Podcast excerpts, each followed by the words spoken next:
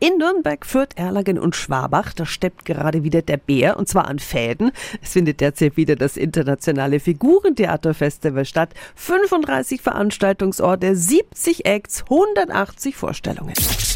365 Dinge, die Sie in Franken erleben müssen. Die Vorstellungen in Erlangen hat Bodo Birk vom Kulturamt organisiert und Sie sind schon sehr stolz auf das Festival, gell? Diese Zusammenstellung von Figuren, Bilder, Objekte, Tanz und so weiter gibt es in der Größenordnung nur hier im, im Großraum. Und es ist also nicht nur für dieses Genre, sondern es ist auch überhaupt eines der größten Theaterfestivals in Deutschland. Unser fränkisches Understatement verbietet es uns immer, das so zu betonen.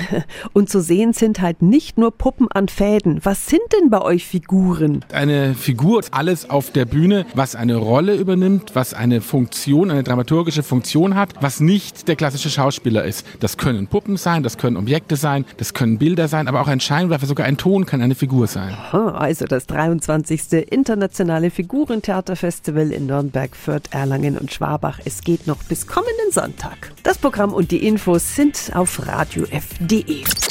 365 Dinge, die Sie in Franken erleben müssen. Täglich neu in Guten Morgen Franken um 10 nach 6 und um 10 nach 8. Radio F.